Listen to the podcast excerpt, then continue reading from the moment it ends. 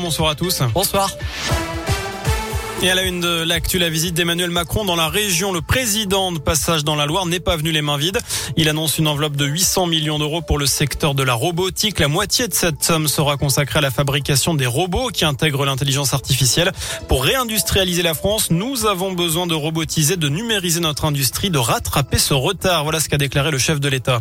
Après deux mois de baisse, les contaminations en Covid repartent à la hausse. Tous les indicateurs remontent dans le Rhône, dans la région et en France.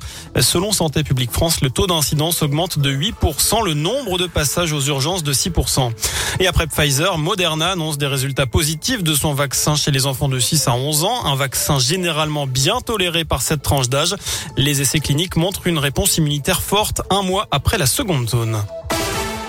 Une tonne de sang de déchets ramassés dans la Darse de Confluence à Lyon. C'est le bilan de l'opération Coup de balai dans l'eau, menée ce week-end par 16 associations, des habitants des péniches, des riverains et des plongeurs amateurs.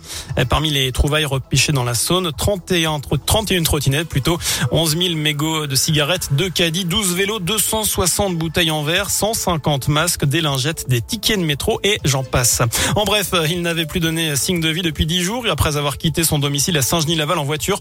Un jeune homme de 28 ans a finalement été retrouvé sain et sauf. Les gendarmes mettent fin à l'appel à témoins. À retenir aussi ce drame ce matin à Lyon, un cycliste a été mortellement renversé par une voiture peu avant 7 heures rue Chanvert, c'est dans le 5e arrondissement. La victime était âgée d'une cinquantaine d'années. Un mot de tennis, Richard Gasquet, Hugo Humbert, Arthur Rinderknecht, mais aussi Pierre Hugerbert et Nicolas Maheu retenus en équipe de France pour la Coupe Davis. Phase finale du 25 novembre au 5 décembre. Enfin, le meilleur tiramisu du monde se déguste Ah. à Lyon.